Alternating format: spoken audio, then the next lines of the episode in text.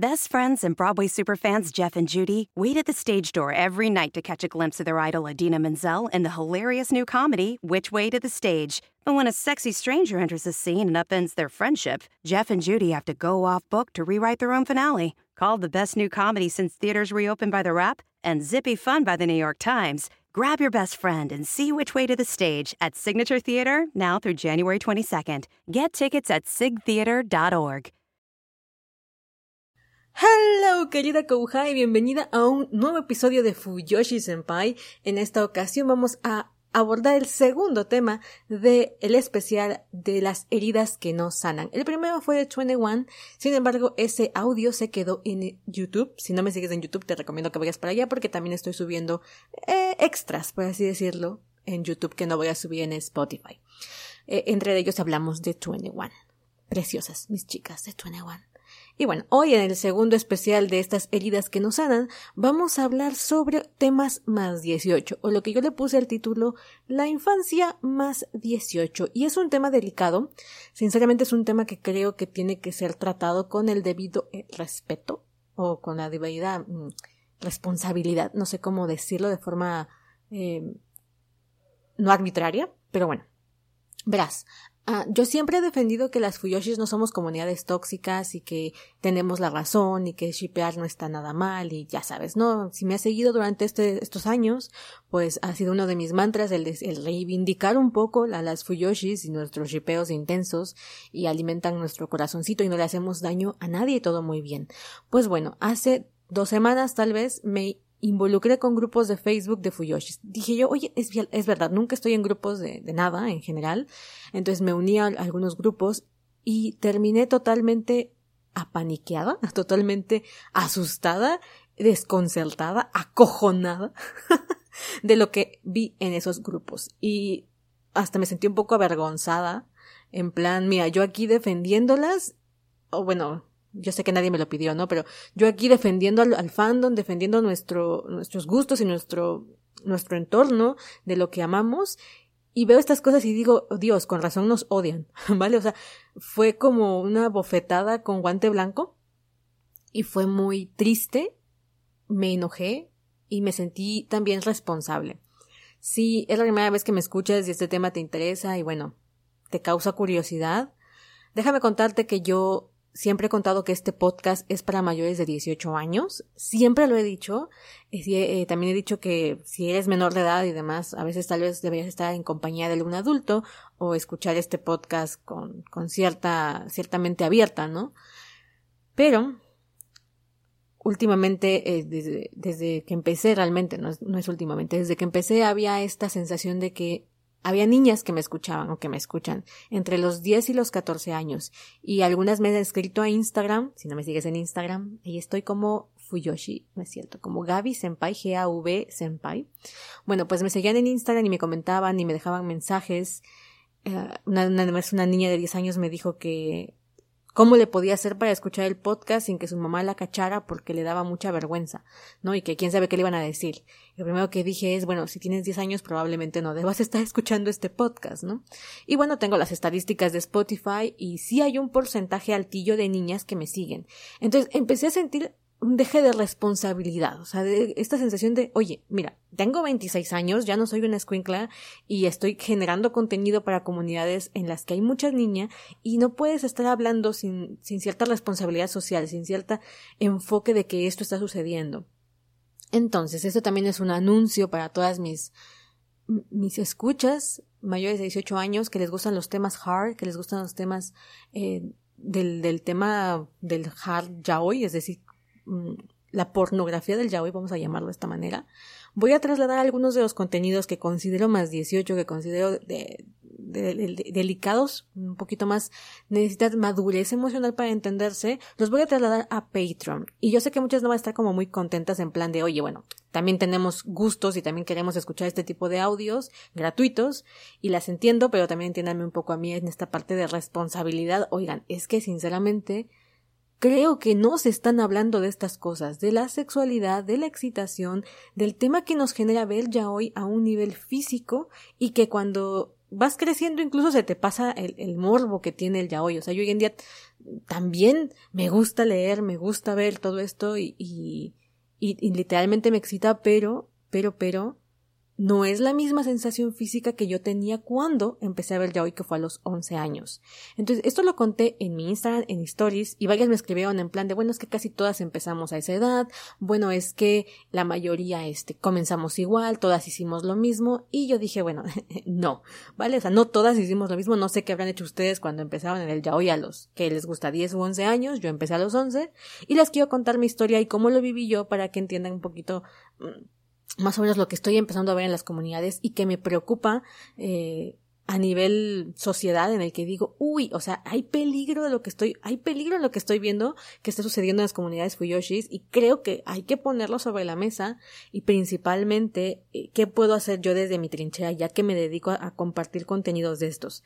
Mi podcast es un programa de entretenimiento. Aquí hablamos de historias, reseñamos historias, comentamos historias de género voice love pero no es un podcast de, de educativo. ¿no? Mi misión nunca ha sido educar a niñas, a jovencitas en, en, este, en este mundo o en cómo vivir su sexualidad porque ni siquiera soy sexóloga. Entonces, sé que no me corresponde, sé que no es el lugar y sé que esto no es un podcast educacional. Y sin embargo quiero que pongamos el tema, quiero que hablemos un poco de, cómo como niñas nos afecta o nos impacta el acercarnos al yaoi a temprana edad y esto qué repercusiones tiene y cuáles serían como algunas medidas que yo considero que tendríamos que tomar, tanto las adultas que, que leemos, vemos y consumimos Voice Love y compartimos Voice Love, como las niñas que eh, se acercan a este mundo y a veces dicen, bueno, qué onda, ¿no? O sea, por dónde le entro, qué veo, cómo lo veo, cómo lo interpreto. Si tienes entre 10 y 14 o 15 años, que es como la edad en la que eh, se despierta la hormona loca, quédate, no, no va a ser un regaño y te voy a decir que no tienes que ver ya hoy para nada porque yo empecé a los 11, pero creo que te puede servir un poco de guía sobre cómo, cómo ver este pequeño o gran mundo Voice Love. Vamos para allá.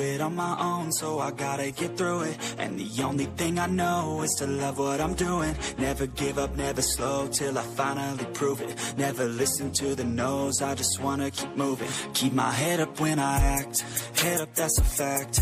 Never looking back, I'ma keep myself on track. Keep my head up staying strong, always moving on. Bueno, como dije, los contenidos más 18 o las historias que considero que necesitas más madurez emocional para entenderse, las voy a trasladar a Patreon, ¿no? Mientras que las demás se van a quedar aquí. Creo que desde mi trinchera voy a empezar a intentar compartir mayores contenidos de Voice Love que no tengan relaciones tóxicas, y con relaciones tóxicas me refiero a relaciones de abuso violencia, eh, o en el que se relaciona el, abuso de poder, el sexo eh, con parafilias o con otras cosas que se salen de la, voy a ponerlo entre comillas, normatividad, a Patreon. ¿Por qué? Porque creo que hay, hay un poquito más de apertura cuando tenemos mayor edad y mayor experiencia. Vamos allá con mi story time. Disculpa si te voy a aburrir en plan de, es que yo quería saber de recomendaciones ya hoy hard. Bueno, hoy no va a ser el episodio, voy a intentar no tardarme demasiado porque sé que no es un tema realmente interesante para mucha gente, pero quiero sacarlo de mi ronco pecho y me lo pidieron por Instagram algunas personas, así que bueno, aquí está. El hoy es muy pornográfico. Seamos bastante sinceras. Yo lo he dicho muchas veces con el tema del género voice love. El voice love para mí es cualquier historia que pueda ser fantasía, romance, comedia, eh, drama, bla, bla, bla, que en sus páginas tenga una historia de amor homosexual. En este caso, voice love, hombre-hombre. No, da igual el género en el que esté tu historia. ¿Ok? Puede ser género histórico, puede ser género romántico, como había dicho. Y bueno, esa es la gran ventaja de la etiqueta Voice Love. Yo estoy escribiendo una historia de fantasía, que en realidad es romance con fantasía, Voice Love. Ahora, el problema es que el yaoi, o como hemos conocido el yaoi, es el género, o la demografía, la etiqueta que le pusieron en Japón a las historias homoeróticas con una carga muy alta de escenas pornográficas. Y son escenas pornográficas. No nos vamos a tomar aquí de, ay, es que es erótica. No, ni madres. Son explícitas escenas. Son escenas muy explícitas que están en la categoría de pornografía totalmente. No habrá, habrá historias que no. Como dije, el voice love tiene esta ventaja de que pues, puede que sea una historia juvenil, puede que sea una historia infantil, incluso tú puedes hoy en día escribir infantil con voice love y no pasa nada, pero cuando entras a la categoría de meter escenas explícitas, tu historia se convierte o en erótica o en pornográfica. Y así la situación. ¿No? Por ejemplo, siempre pongo de ejemplo eh, Rowell con su historia de Carry On o Moriré besando a Simon Snow es un boys love y no tiene para nada pornografía o erótica. Es muy juvenil, es muy limpia, es muy sana y todos van muy bien por el camino de la gloria. Pero en el yaoi no pasa eso. En el yaoi la gran mayoría de contenido que se ha ido produciendo tiene altísimas tasas y escenas de sexo. ¿Por qué? Lo he contado, yo creo que se dieron cuenta que en la industria esto vendía, vendía muchísimo meterle sexo a las historias como siempre ha vendido, y entonces se empeciñaron en, meterlo, ¿no? Y entonces de repente encuentras historias que son 90% sexo, 10% historia. Y aparte de que son muy aburridas, voy a ser muy sincera, yo hoy en día leo una historia de 90% sexo, 10% historia, y me aburro. Literalmente me salto las escenas porque es como, vale, o sea, qué flojera estar viendo que cada panel y cada capítulo hay una escena de sexo innecesaria. Innecesaria. ¿Okay? Eh, por ejemplo, el último manga que leí de este tipo fue Un hombre de virtud, que tienes la reseña, no todavía sin acabar, en el canal de YouTube. Y este era mi problema, porque la historia se centra en este aspecto de fantasías y entonces empieza con mucha carga de esto, ¿no? Pero el problema es que el 80% de la historia se basa en eso y el 20% en la historia. Entonces llega un momento en el que yo literalmente iba bajando el, scroll para, para, no ver las escenas y me, me, concentraba en la historia porque me parecía interesante. Y yo decía, ¿por qué hay tanta necesidad de meter este tipo de escenas constantemente? Pues porque vende. Y la duda que llegaba a mí en ese momento era ¿por qué vende? ¿Por qué esto vende? Y me vas a decir, bueno, siempre ha vendido, ¿no? O sea, siempre ha sido un tema central con el que la gente puede vender en la publicidad, en las historias, en los comerciales. Es un tema que siempre vende. Y dije, sí, es verdad, pero entonces, ¿por qué este género en particular lo explotó tanto? O sea, ¿por qué se aferró a este tema para vender? ¿Por qué no lo hizo de otra forma? Porque, por ejemplo, el romance contemporáneo, eh, últimamente he estado leyendo mucho romance contemporáneo, casi carece de este tipo de, de, escenas porque son innecesarias para la trama. O cuando lees fantasía, y en fantasía tampoco hay escenas de ese tipo, a menos que leas Game of Thrones, ¿no? Bueno, Canción de Hielo y Fuego y toda la saga de George Martin. Entonces dices, pero forma parte de alguna manera de, la, de la historia. En cambio, hay otras en las que no tiene ninguna razón de ser. Y aquí viene mi pequeño reflexionamiento, eso lo dije muy mal, aquí viene mi pequeña reflexión. En general, a las mujeres se nos ofrecen muy pocos productos eróticos diseñados para nosotras. O sea, el porno es totalmente masculino. El porno, hay, hay historias, eh, videos que te das cuenta que la mujer es un instrumento de placer en el que tú no funges ninguna recepción de, de, de placer erótico. ¿No? Entonces, este consumo masculino que existe en la industria de, la, de, las cosas que nos ponen calientes es muy para hombres. Entonces el yaoi llegó como a reemplazar de alguna manera eso que la industria no nos está dando. ¿Hay porno para mujeres? Sí. ¿Es escaso? Sí. ¿Difícil de encontrar? También. ¿Probablemente de pago? Completamente segura que es de pago. Cuando tienes 11 años no te puedes permitir una tarjeta de débito para pagar, ¿vale? No lo puedes hacer, entonces consumes cosas que están free en la, en la web. Y voy a hacer una distinción. Yo tenía 11 años cuando entré al mundo del yaoi. Pero las niñas, pero, pero ese mundo del yaoi del 2000, ¿qué era? 2005, no es para nada el mismo mundo del yaoi del 2020. ¿Por qué? Por internet. Porque internet hoy en día nos permite acceder a un montón de cosas que en ese tiempo no estaban tan a la mano, ¿vale? No era tan común, ni tan accesible, ni tan cotidiano el uso de internet. Hoy en día las niñas tienen celulares inteligentes que tienen acceso a internet, que puedes estar viendo una página porno en tu cama mientras te duermes. En mis tiempos eso no pasaba, la computadora era una cosa grandota que tenía que estar en la sala de estar y no podías meterte a buscar páginas porno, además de que ni se me había ocurrido en ese tiempo. Pero cuando llegas al ya hoy y tienes 11 años y empiezas a leer y a consumir este tipo de situaciones, te excitas. O sea, es que esa es la, la fucking palabra que no se pone en la educación sexual y que me parece que debería de estar puesta.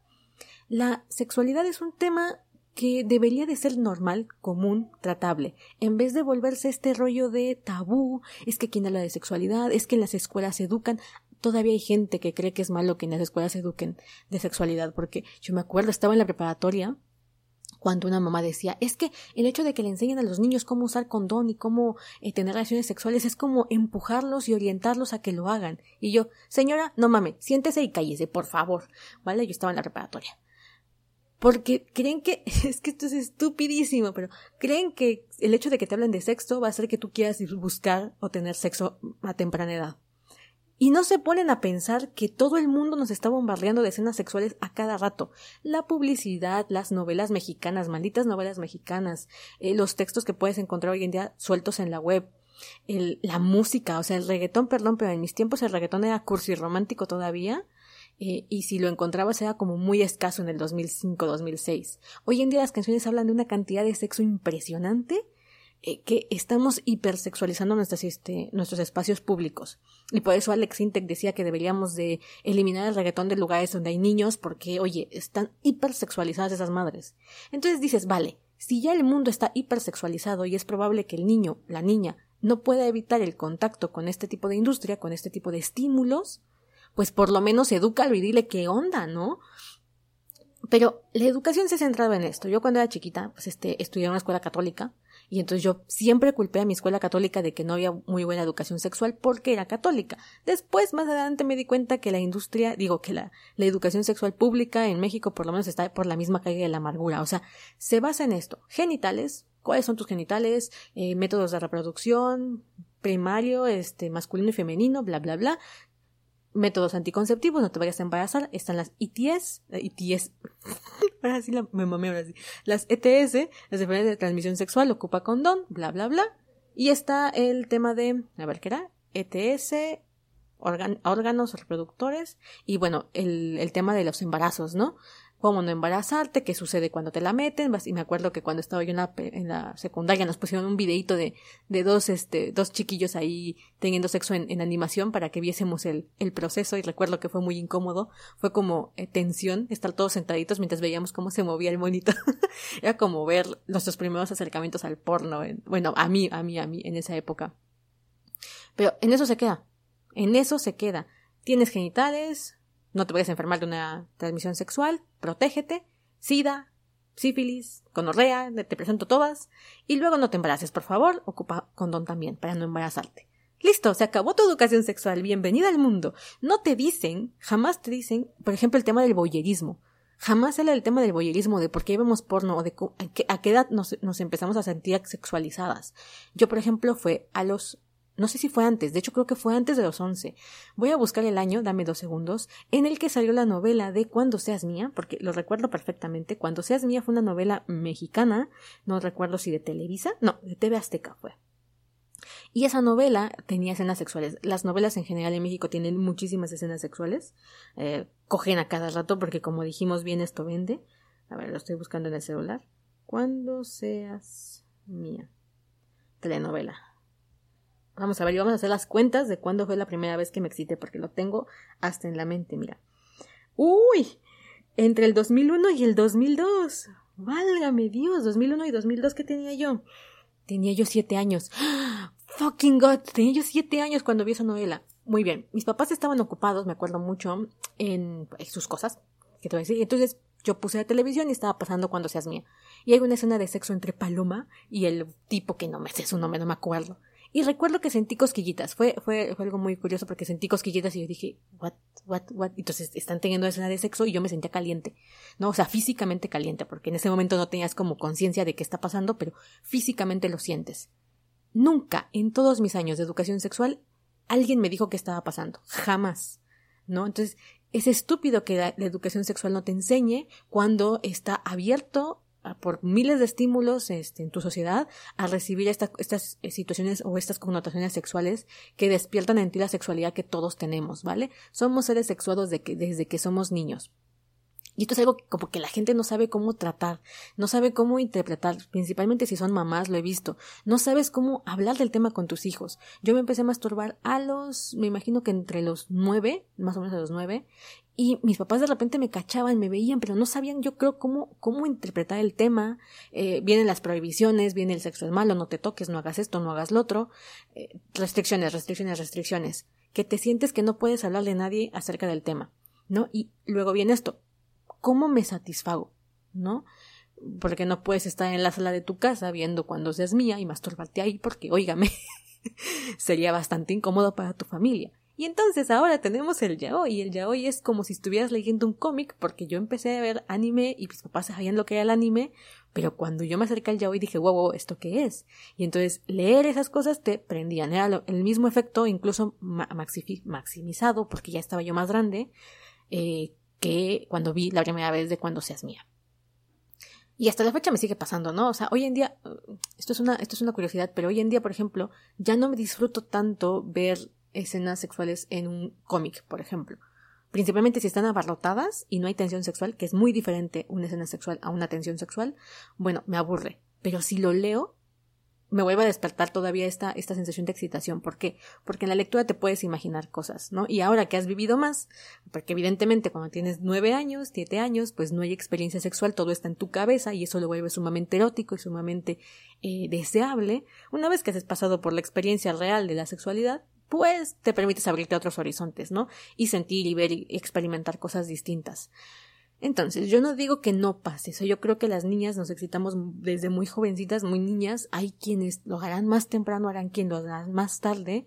No es lo mismo. Y también creo que tiene que ver por un lado, por este bombardeo de cosas y de mm, de mercancía sexual que hoy en día y que en, otros tiempos no había, si tú le preguntas a tus papás o a tus abuelos, es probable que en primer lugar no te quieran hablar del tema porque es un tema tabú, pero si lo llegas a hacer y te llegan a contestar, te vas a dar cuenta que fueron más tardíos, porque hay un montón de pues, de fuentes de por qué puede que hoy en día tengamos despertares sexuales más jóvenes o más tempranos, desde la alimentación que estamos teniendo por el tema de las hormonas, hasta el bombardeo sexual que hay con la música, con las novelas, con lo que está gratis en todos lados, hasta que puede que hoy en día vengamos como más predispuestos. No lo sé. ¿No? O sea, hay muchas formas de, entender esto y de muchos lugares desde donde partir. Yo te cuento mi experiencia y desde mi experiencia, pues por lo que estoy haciendo cuentas, mi primera excitación sexual fue a los siete años y nadie me habló de esto y nadie me dijo que era normal. Fui censurada, o sea, fue un tema censurado en mi casa. Eh, nadie hablaba de que me veían haciendo cosas, o sea, yo, yo, estoy segura que mis papás se tuvieron que haber dado cuenta, o por lo menos sospechado, porque eh, no era yo como que muy cuidadosa. ¿Por qué? Porque no, todavía no asumes que está mal, entre comillas, está mal, sino que crees que es algo normal y entonces de pronto vas viendo que te van regañando, que te van censurando, que te van diciendo que esto no, pero tampoco te explican mucho y desaparece. Y entonces recuerdo que es, eh, era un tema que no se hablaba, se sabía, no se hablaba y creo que se tiene que poner sobre la mesa. Esto es función de los papás, que te puedo decir, pero te cuento cómo lo viví yo. Me acuerdo que me frustré mucho porque cuando yo tenía 15, 16 años, tuve mi primer novio. Y entonces mi novio era cuatro años más grande que yo. Él ya tenía experiencia sexual, yo no. Pero yo siempre supe que yo no iba a pasarle el primer novio a mi Virginia. Yo, yo, yo lo sabía desde los nueve años. Yo dije, esto no va, esto no va a pasar de aquí. ¿Por qué? Porque me daba yo cuenta que, pues, tenía yo, eh, me, tenía yo muchas ganas.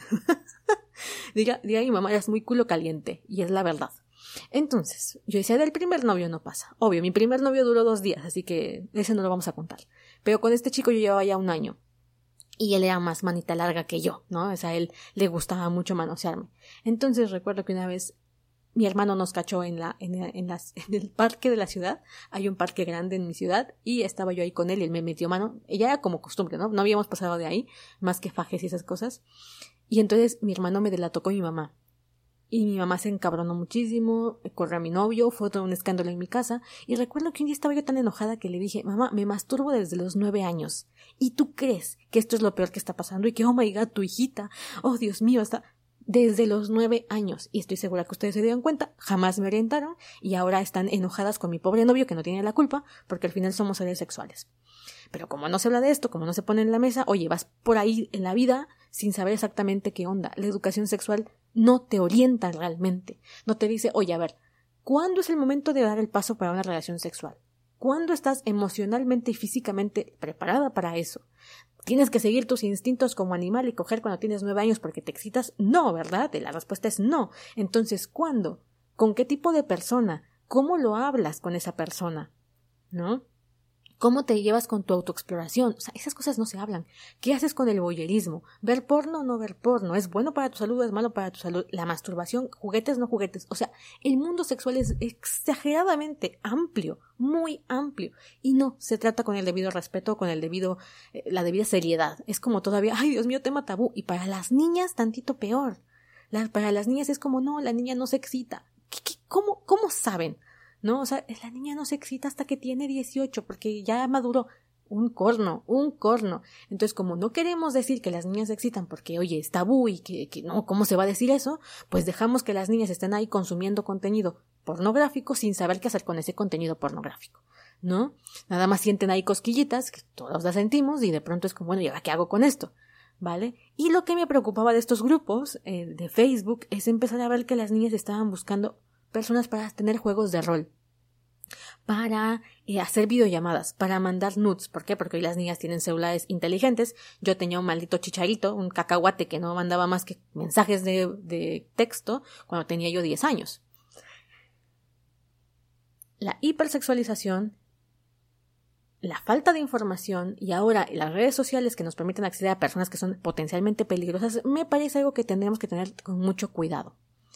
Segundo, los padres son los que tienen que evaluar esto, ¿no? O sea, realmente la niña a los 11 está preparada para tener conversaciones con extraños. ¿A quién puede contactar vía internet? ¿Con quién la pueden? O sea, hay gente peligrosa allá afuera, ¿vale? Esto es una realidad y me parece muy eh, catastrófico que no estén haciendo nada las autoridades. Yo no tengo hijos, así que no me siento responsable en ese sentido, pero pero quienes tienen hijos y las autoridades este de internet tienen que hacer algo con este tema, ¿no? Por eso YouTube fue tan baneado y tan este criticado por el tema de los niños y sin embargo estoy de acuerdo con él porque no puedes no hacer nada, no te puedes quedar impávido medio así de ay aquí no pasa nada cuando estás viendo la realidad. Niñas de 14 buscando en Facebook semes, uques, y esas, aparte esas mamadas de buscarse mesiuques, qué pedo con eso. Me dio mucha vergüenza ajena. Perdón si me estás escuchando y tú eres de alguna de las que hizo esas cosas o las hace todavía. Qué vergüenza ajena me da. De verdad. Que creamos que la sexualidad se vive entre semes y uques porque hoy es lo que consumimos. Pero claro, luego pienso, tienes 10 años, tu único acercamiento al mundo sexual es el ya hoy, claro que terminas pensando tonterías como estas, ¿no? Y que, oye, hay alguien que domina y alguien que es dominado, alguien que eh, se deja golpear y masacrar y el otro que es súper violento en el sexo. Porque, ojo, también esto me preocupa un montón. Hay historias bien, bonitas. Ya les dije, esta de Simone Snow es súper tierna y súper linda y yo los veintitantos la disfruté. ¿no? Y hay otro montón de historias en el, en el mundo del manga que son súper buenas para iniciarse en el mundo del voice love pero no, las que les gustan, las que tienen pegue, las que tienen éxito, son donde hay romances hipertóxicos, violencia sexual, exceso de sexo, exceso de sexo, porque a veces ni siquiera lo requiere la trama. Y eso es lo que está pegando. Y las niñas están ahí en los grupos, pásenme imágenes hard ya hoy. Y luego también se están quejando de que su mamá las cachó y ahora no saben con qué cara ve a sus papás. Pues claro, porque es como que te cachen viendo pornografía, tantito más complicado porque son dos hombres. Ya lo hablé en el episodio de salir del closet como Fuyoshi, ya hablé de eso, ahí está el audio si lo quieres escuchar. A lo que me refiero es, es de alguna manera ser frontal con el hecho de que estás en, una, en un momento de despertar sexual. Si tus papás te cachan ya hoy, evidentemente es que se dan cuenta que estás en un momento de despertar sexual. Y como sigue siendo tabú y como nadie habla de la excitación infantil o infanto-juvenil, pues ¿Cómo, ¿Cómo llevas a cabo ese tema? ¿Cómo tus papás lo pueden intentar tratar? Es probable que no tengan ni puta idea de cómo hablar contigo del tema, que tú no sepas cómo hablar del tema y vienes a consumir el montón de, de, de historias hipertóxicas que para ese momento de tu edad, para los 11 años, dejen de mandarme mensajes. ¿Quién me está mandando mensajes? Que me interrumpen. Ay. Ay, es Antonio. Ay, perdón. ¿Qué iba? Sí. Y lo que pegan son las historias tóxicas. Y lo que pegan son estas asociaciones pendejas que hacemos de que el romance tiene que ver con, con relaciones hiper, hipernefastas. Siempre lo he dicho, el ya hoy, el voice love no tiene por qué educar. Cuando yo consumo una historia de ficción, estoy leyendo ficción y sé que es ficción y me encanta y lo adoro. Y si hay relaciones tóxicas, bienvenidas sean. Y si hay problemas psicológicos y lo que sea que hay en el mundo del, de, la, lectura y de la escritura y de la ficción, genial. Las novelas, las ficciones no tienen que venir a educar a nadie. ¿Vale? Hay novelas buenísimas con relaciones tóxicas a todo lo que da. Pero, pero, hay historias que requieren cierta madurez para, para leerlas, ¿vale? Hay historias que requieren cierta madurez para leerlas. No, cuando yo era más chica me molestaba mucho que la gente me dijera que yo no era madura simplemente por mi edad. Pero cuando voy creciendo me voy dando cuenta que en efecto es así. Entre más vas creciendo, más experiencia vas consumiendo, más vas pasando por tu vida, más vas aprendiendo, más vas entendiendo y vas madurando de alguna u otra manera. ¿No? Como para darte cuenta de algunas cosas. Entonces, las asociaciones que hoy en día puedes hacer para separar a tu, a tu edad que tienes, 20, 26 años, yo tengo 26, pero tengo escuchas que tienen más, más edad, treinta y tantos, cuarenta y tantos, sabemos separar la ficción de la realidad, sabemos qué queremos y sabemos qué no queremos. Pero a los 10, cuando estamos construyendo nuestro ideario y nuestro imaginario de cómo debe ser la vida, podemos hacer esas asociaciones tan malas porque las vemos como comunes. Por ejemplo, yo leí cuando tenía 11 años también la novela de 11 minutos de Paulo Coelho. La novela de 11 minutos, para quien no sepa, trata sobre una chica que se va. Bueno, eh, habla mucho de, sexualidad esa historia y me, ayudó muchísimo en su momento, ¿eh? No te voy a mentir. Porque la niña era una, un personaje que desde chiquita se masturbaba, la censuraron, después conoció el amor y mientras se enamoraba se daba cuenta que de quien se enamoraba no despertaba su cuerpo. Esa, es una frase que dice el, libro. Y quien despertaba su cuerpo no despertaba su corazón. Y ella estaba como dividida entre el mundo en el que por un lado estaba el placer y por otro lado estaba el amor. Entonces en la historia te va contando cómo ella se va acercando a este mundo. Aparte se vuelve sin querer eh, prostituta, sin querer, por así decirlo, porque la engañan y se la llevan de, de Brasil, creo que es, se la llevan a, a otro lugar que termina trabajando en el Copacabana. Y bueno, ahí se enamora de un lado y conoce el BDSM por el otro. ¿No? Entonces, eh, Pablo Coelho ahí con sus temas este, espirituales, pues te lleva por, un por una senda, claro está, pero me pareció muy bueno ese libro, lo leí cuando tenía 11 años. Pero tenía esta, e, esta travesía del personaje sobre su propio autodescubrimiento sexual. En cambio, lees ya hoy, y en primera, a los 10 años, a los 11, no todo el mundo tiene la capacidad para leer novelas largas, ¿no? Los niños en general hoy en día no están, no disfrutan mucho de la literatura en general. Eh, en ese tiempo no existía ni siquiera la literatura que hoy catalogamos como juvenil, no era famosa, la literatura juvenil es más, más blanca, más limpia y más sencilla de leer. Cuando yo empecé en la, lectura, eh, yo empecé con Pablo Coelho, bueno, yo empecé muy chiquita, pero mis novelas que me acuerdo mucho fue que me volví fan de Pablo Coelho en ese tiempo, me leí casi todas las novelas que tenía publicadas en ese tiempo, y eran historias que no eran para niños. Sin embargo, eh, hoy en día el cómic facilita el acceso a gente que no le gusta leer, que pueda ver, ¿vale? Si yo, por ejemplo, leyendo la novela de 11 minutos me fui dando cuenta de este camino que hizo la protagonista para descubrir su sexualidad y para lograr juntar el amor con el sexo, em, en el cómic no pasa, y principalmente en los webcómics que están de moda casi no pasa.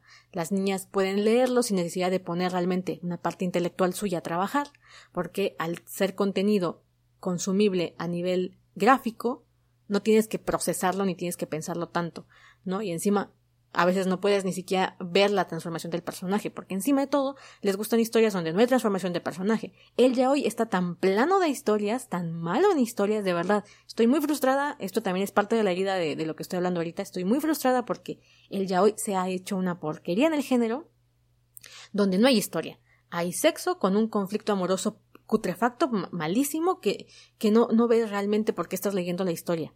¿Vale? El personaje no evoluciona, no cambia, no se transforma, no pasa nada en realidad en la historia, más que sexo, y, y encima eh, es muy irrespetuoso con los roles sexuales. Es como, el Luque es tímido, sensible, llorón, y se la meten todo el tiempo, y llora, y llora, y llora, y, no sabe hacer nada, y tiene que ser protegido por su seme. Y de repente tienes al seme, que es el tipo duro, macizo, macho en pelo en pecho, que encima de todo es súper romántico, pero también puede ser súper tóxico, y abusivo, y violento, y estúpido, pero ay, es que el amor, y al final los personajes ni cambian, ni mejoran como seres humanos, ni un carajo, y encima viste una serie de, de abusos constantes que te vendían como amor. Aparte de que es pésimo para leer y que a mí ya a estas alturas de mi vida me aburre muchísimo, ese plano, esas historias que se vuelvan populares entre niñas de 10 años me preocupa porque yo fui una niña de 10 años bastante pendeja en el tema del amor, bastante pendeja en el tema del amor. Eh, que sí quería vivir un cuento de hadas en el tema del romance. Yo crecí con historias así donde todo era muy bonito y yo quería vivir ese tipo de historias, pero jamás leí historias tóxicas. En, en esa época no me tocó confrontarme con historias tan tóxicas y cuando las encontré no me gustaban. O sea, no, no era, no era mi fan, mi pasión. Por ejemplo, Gravitation tiene una historia súper mala onda que a nivel de romance nunca me gustó, ni cuando era chiquita, ni cuando fui creciendo, eh, porque era muy, muy mala estructuradamente. O sea, no, no, me, no me parecía linda la historia. Y afortunadamente no tenía yo tanto contacto con estas historias tóxicas en, ese, en esa época.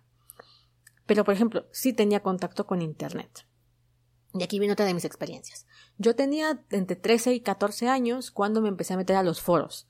En ese tiempo, insisto, eh, los grupos de Facebook ni siquiera se sabía que iban a existir, ¿vale? Ni siquiera los tenías contemplados en la mira. No existían, por lo menos no en México. Entonces yo, yo me la pasaba en los foros. Y en los foros eh, conocí gente, conocí gente bastante más grande que yo. Hice dos amigos por internet. Uno era de El Salvador, que hasta la fecha me sigo llevando con él. Eduardo, si me estás escuchando, te mando un beso enorme, tú sabes, te adoro. Y el otro, no me acuerdo de su nombre, que era de... Mm, ni siquiera recuerdo dónde era. Best friends and Broadway superfans Jeff and Judy wait at the stage door every night to catch a glimpse of their idol Adina Menzel in the hilarious new comedy, Which Way to the Stage. But when a sexy stranger enters the scene and upends their friendship, Jeff and Judy have to go off book to rewrite their own finale. Called the best new comedy since theaters reopened by The Rap and zippy fun by The New York Times, grab your best friend and see Which Way to the Stage at Signature Theater now through January 22nd. Get tickets at sigtheater.org. bastante más grande que yo. Y yo terminé llevando una relación romántica con uno de ellos. En los que no me acuerdo del nombre. Fue una tontería porque fue, era, algo, fue, fue, algo muy inocente, muy estúpido porque yo chateaba con esta persona, nos conocimos en, un foro, me imagino, no, ni siquiera recuerdo cómo nos conocimos. Y resultaba que en México era muy común despedirse con un te quiero mucho, ¿vale? Era como lo, lo normal, ¿no? Así de, ah, te vas del Messenger, que si no sabes qué es el Messenger, definitivamente tú y yo no somos de la misma generación. El Messenger era como el chat de esa época, como el chat de Facebook, pero sin Facebook, era nada más para contactar a la gente con la que conocías. Bueno, pues yo me conocí con este chavo, yo tenía 12 o 13 años, y entonces yo me despedí de él diciendo, vale, te quiero mucho. Me acuerdo que su nickname era algo de Gara, de Naruto.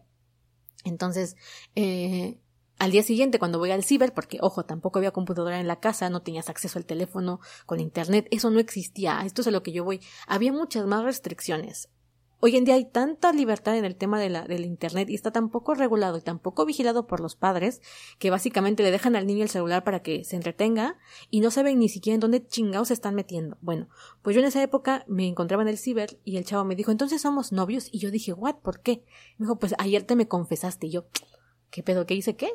Porque yo ni siquiera sabía, no me había dado cuenta que me confesé entre comillas porque le dije que lo quería mucho, pero era como una, una muletilla en México para despedirte de alguien. TQM, como me acuerdo, era el TQM, de te quiero mucho. Ridículas, aparte, la infancia es así, media ridícula, mira, ya, ya estaba yo en la adolescencia. Y chateaba con esta persona. Afortunadamente el tipo realmente no, no buscaba absolutamente nada y si lo buscaba nunca me lo preguntó porque eran muy inocentes nuestros, nuestros mensajes. Llegó un momento en el que dejamos de chatear y simplemente esa, esa situación se perdió por completo, ¿no? Yo no estaba interesada en buscar a nadie, no tenía, ni siquiera sabía que existía el cibersexo o que existía eh, la, erótica por mensaje, por ejemplo, hoy en día, no sé, te llamas con tu novio para tener sexo telefónico, yo qué sé, hoy en día hay tantas opciones. ¿Por qué? Porque estás más informado. Hay, hay una, un manga que me gusta mucho que se llama Los carruajes de Brad Hurley, que lo van a encontrar, es un seinen. Y tengo una reseña de, de, los carruajes de Brad Hurley en Patreon, por ejemplo, si les gusta. Y hay una escena en la que el, guardia de la, de la, de la cárcel en la que están las chicas le pregunta al director de la cárcel, ¿No les da miedo que las niñas se suiciden? Y el director de la cárcel le contesta Para suicidarte tienes que primero saber cómo hacerlo. Y dije, touché. O sea, touché, cuando tú no tienes la información, no se te ocurre cómo podrías hacerlo. ¿Vale? El tema de la excitación es aparte porque lo sientes físicamente, pero el cómo llevarlo a cabo, pues no tienes ni idea. Yo no tenía ni idea, ni siquiera se me hubiese ocurrido, yo que sé, mandarle una, una, una nud, porque ni cámaras existían con el celular, ¿no? Entonces, esa amistad se terminó y bueno, amistad noviazgo extraño se terminó, pero por ejemplo con Eduardo, que fue mi amigo desde foros de Z cuando yo escribía, que por cierto yo ya escribía escenas sexuales cuando en mi puta vida había tenido una, escena sexual. Recuerdo que yo escribía Narujina con sexo y nunca había experimentado el sexo. eh, pero eran, eran, las formas en las que te acercas a este panorama porque nadie te explica, nadie te orienta, nadie te ayuda.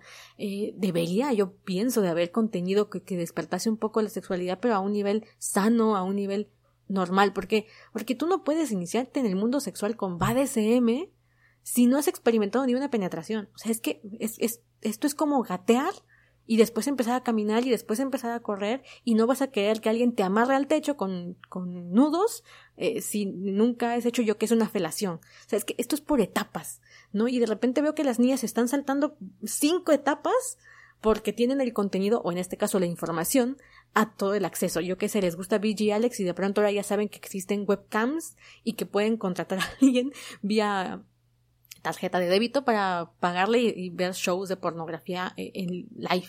¿no? O sea, esta información que, que, está sin censura, que está sin filtro, llega por todos lados, nos bombardea y de pronto ves a que, que hay gente que está experimentando, aprendiendo cosas que tal vez para su edad no sea lo más óptimo.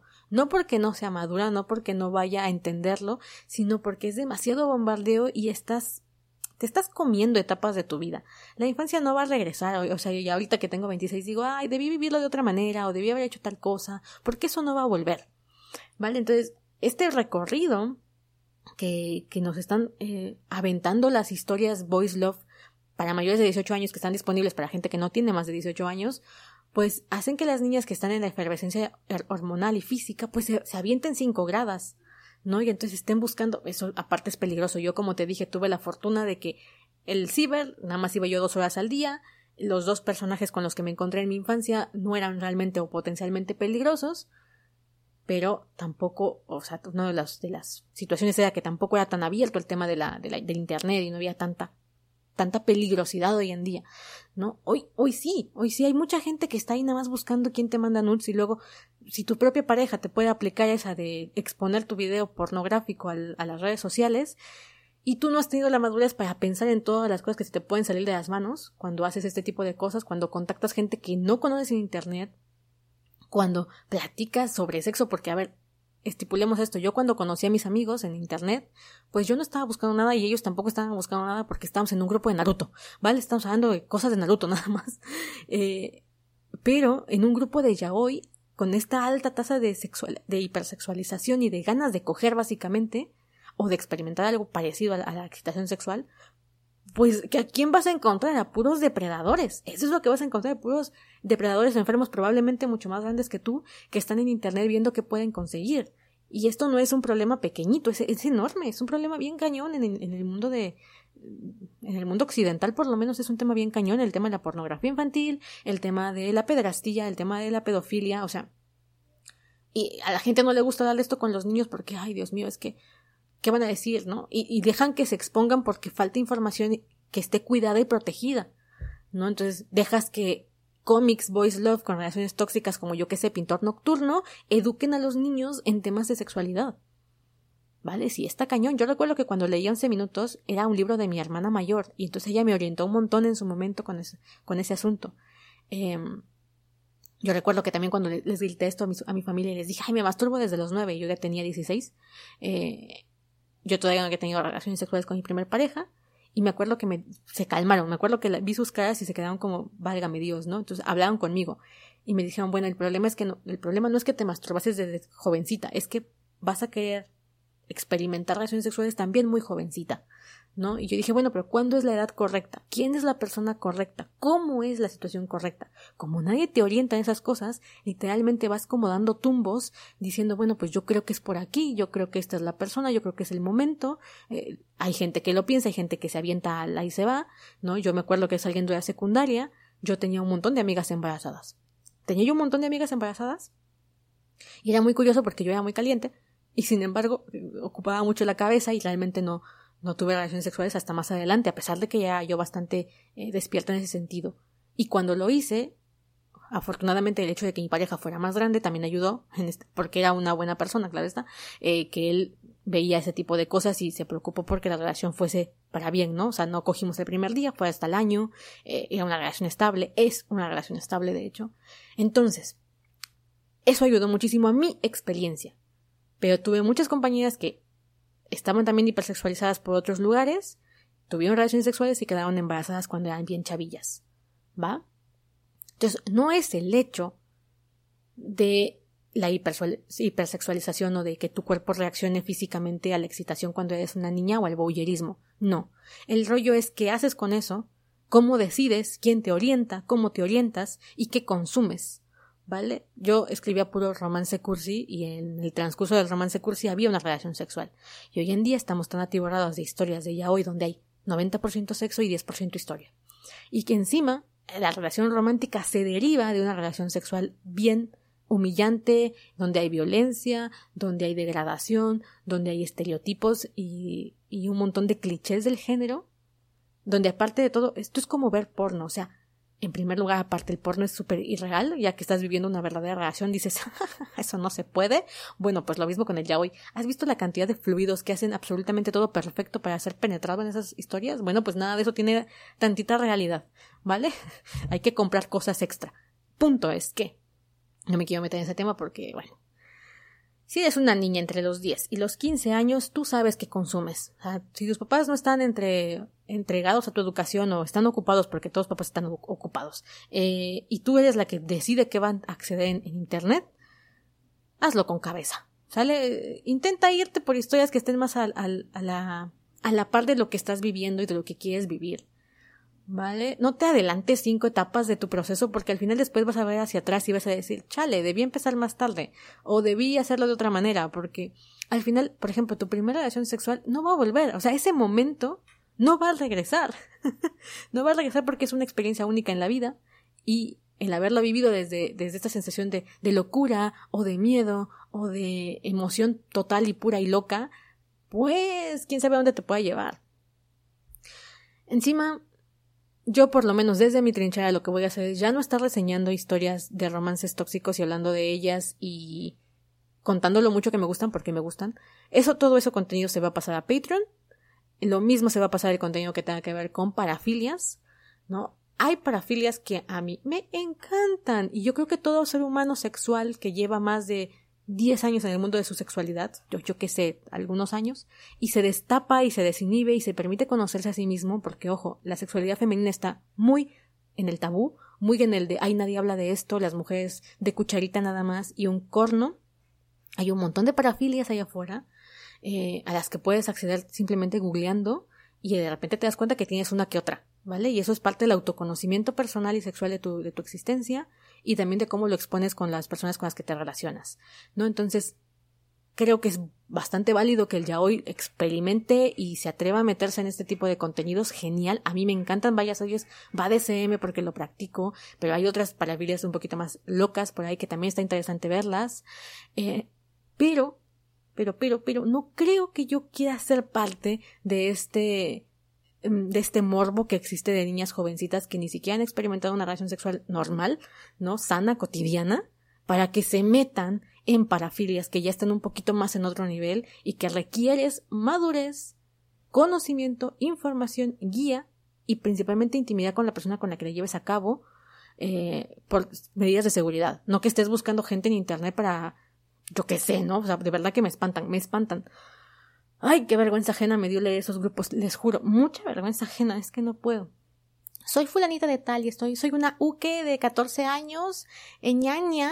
Yo que pensaba que eran memes, pensaba, te juro que pensaba que eran memes de internet y resulta que son, existen, o sea que las chavas de verdad lo publican, lo escriben, los niños también. Y es como, ¿qué están haciendo sus papás? O sea, ¿por qué tiene, por qué estas niñas tienen teléfono celular inteligente? Todo a su debido tiempo, gente, todo a su debido tiempo. Eh, y si ya no puedes evitar porque te metiste a la boca del lobo a los once como yo, bueno, háblalo con alguien, háblalo con alguien, que alguien te guíe, porque así nada más al pedo estar así viendo qué consumes, qué caiga a tus manos y qué experimentas, y tomar muy malas decisiones, que es parte de la adolescencia y la, y y la niñez. Tomar malas decisiones es parte de la vida, pero que esas malas decisiones que puedas tomar no pongan en peligro tu integridad física, eh, psicológica y emocional, ¿sale? Porque ese es el verdadero peligro, o sea, da igual de meter la pata con una calificación o robarte un libro de una compañía y que te regañen en... una vez me robé el libro de una compañía para entregar mi, mi tarea. O sea, he hecho tonterías, claro que sí, pero ninguna que haya puesto en peligro, como dije, mi reputación, mi integridad y demás. No, o sea, de verdad que es peligroso que te pidan fotos y que haya gente que las envíe y que no midan realmente el peligro potencial que están haciendo al mandar fotos a gente que no conocen. Entonces, desde mi trinchera, no voy a seguir creando contenido para mayores de 18 años cuando sé que tengo una audiencia entre los 10 y los 14. Ese contenido se pasa a Patreon y si tú quieres apoyarme en Patreon puedes hacerlo desde 3 dólares, que es lo que te cuesta, es menos de lo que te cuesta una entrada al cine y que tú y yo sabemos que vas al cine o que compras algo que cuesta eso en un mes eh, y que realmente no, no es un aporte enorme económico, realmente es, bastante simbólico por el trabajo que hago, entonces va a estar ahí, eso también va a permitir que la comunidad sea un poco más sana, que eh, podamos hablar entre gente que se toma esto en serio, por lo menos tiene la capacidad para discernir ficción y, y, ¿cómo se llama esto? y realidad, y que podamos hablar de temas que, que no, que no adelanten a nadie más a su, a su propio tránsito, ¿no? Si tú tienes 18 es probable que tengas una vida sexual más activa, encima que tengas más conocimiento y que tal vez también tengas curiosidad de otras cosas, desde donde ver el panorama real. A ver, también tengo, tengo escuchas que son mamás, abuelas, y que puede que ahí podamos hacer algo más interesante acerca de la comunidad Voice Love. Y no dejarlo aquí nada más como porno barato, hombre, hombre, para niñas jovencitas que están descubriendo su sexualidad.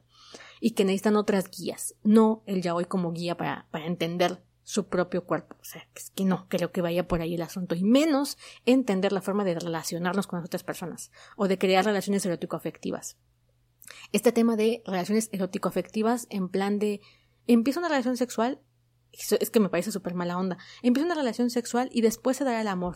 Y entonces de pronto vemos nuestro cuerpo. Yo soy una persona espiritual, entonces yo no veo el cuerpo hoy en día como algo separado del alma y del corazón.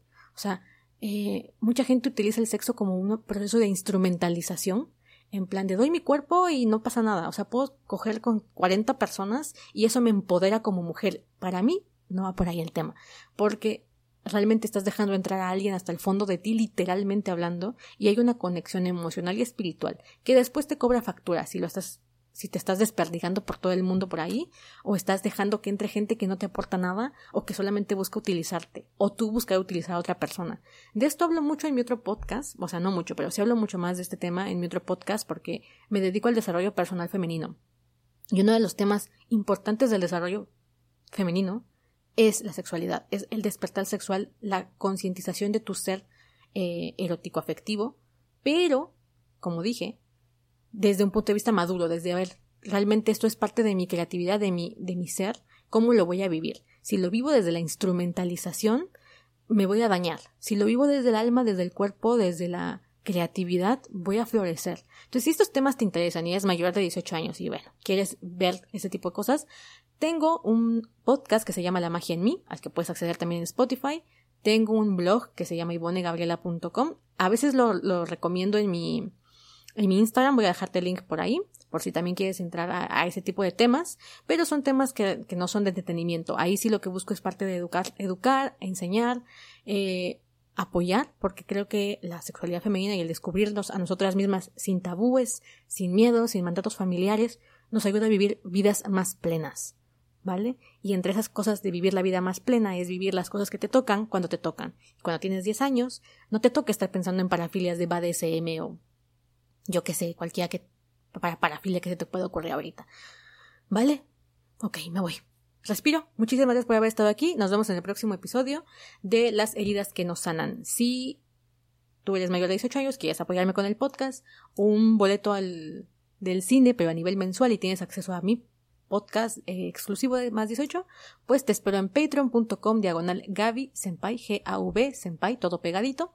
Y si no, tienes el link en mi cuenta de Instagram, que igual la vas a encontrar como arroba Gaby Senpai.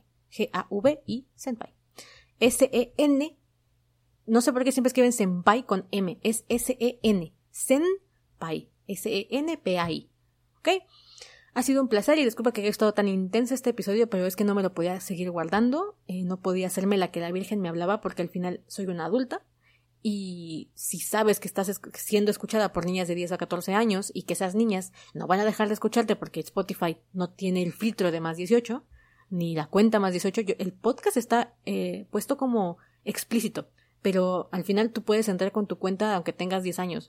Entonces, yo soy la que tiene que tomar responsabilidad sobre los contenidos y bueno, ya cada una de las niñas que acceden a este podcast y a estos contenidos pues tendrán que ocupar su capacidad de discernimiento y su chicharito de peligro, peligro, hay cosas que puedo, hay cosas que no debería, hay cosas que las tengo que tomar con pinzas, etcétera. Y si tú eres un papá y tienes una niña o un niño que se está acercando a su sexualidad, lleva esto presente. La sexualidad es desde la infancia y de algún modo tiene que ser tratada. Y tratar también todos los temas alrededor, no nada más este rollo de ITS, quién se la mete a quién, el embarazo no deseados y genitalidad. No, hay un mundo allá afuera de de cosas, de estímulos que si no le explicas al niño qué está pasando no va a entender. ¿Por qué se excita cuando ve una novela mexicana como cuando seas mía en la que están teniendo sexo? Bueno, tienes que explicar ese tipo de cosas.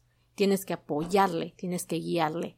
Y también en el proceso guiarte a ti misma, porque puede que estés también como, bueno, es que esto es lo que tiene que ver, ya, ya, yo, yo qué sé. Estoy, estoy divagando. Me voy, me voy. Muchas gracias por haber estado aquí. Si tienes algo más que quieras compartir de este tema, eh, ya sabes, puedes escribirme. Ahora también tengo Twitter, que me gusta estar publicando tonterías en Twitter. Gaby F. Senpai. G-A-V, F, Senpai. El otro nombre ya estaba ocupado por alguien que no tengo idea quién es, así que Gaby F. Senpai. Ahí estoy en, en Twitter. Y este, lo que quieras contarme y demás, ya sabes, estoy súper abierta a opiniones. No creo volver a hablar de este tema porque, como dije, el podcast no es educativo, es de entretenimiento y no quiero tomarme la misión de educar niñas porque ni siquiera sé exactamente cómo hacerlo, no tengo las aptitudes o las capacidades para ello, la formación para ello, y lo único que puedo hacer es hablar desde mi experiencia. Así que bueno, un abrazo enorme y nos estamos viendo, leyendo y escuchando en el próximo episodio. Bye bye. Best friends and Broadway superfans Jeff and Judy wait at the stage door every night to catch a glimpse of their idol Adina Menzel in the hilarious new comedy, Which Way to the Stage. But when a sexy stranger enters the scene and upends their friendship, Jeff and Judy have to go off book to rewrite their own finale. Called the best new comedy since theaters reopened by The Rap and zippy fun by The New York Times, grab your best friend and see Which Way to the Stage at Signature Theater now through January 22nd. Get tickets at sigtheater.org.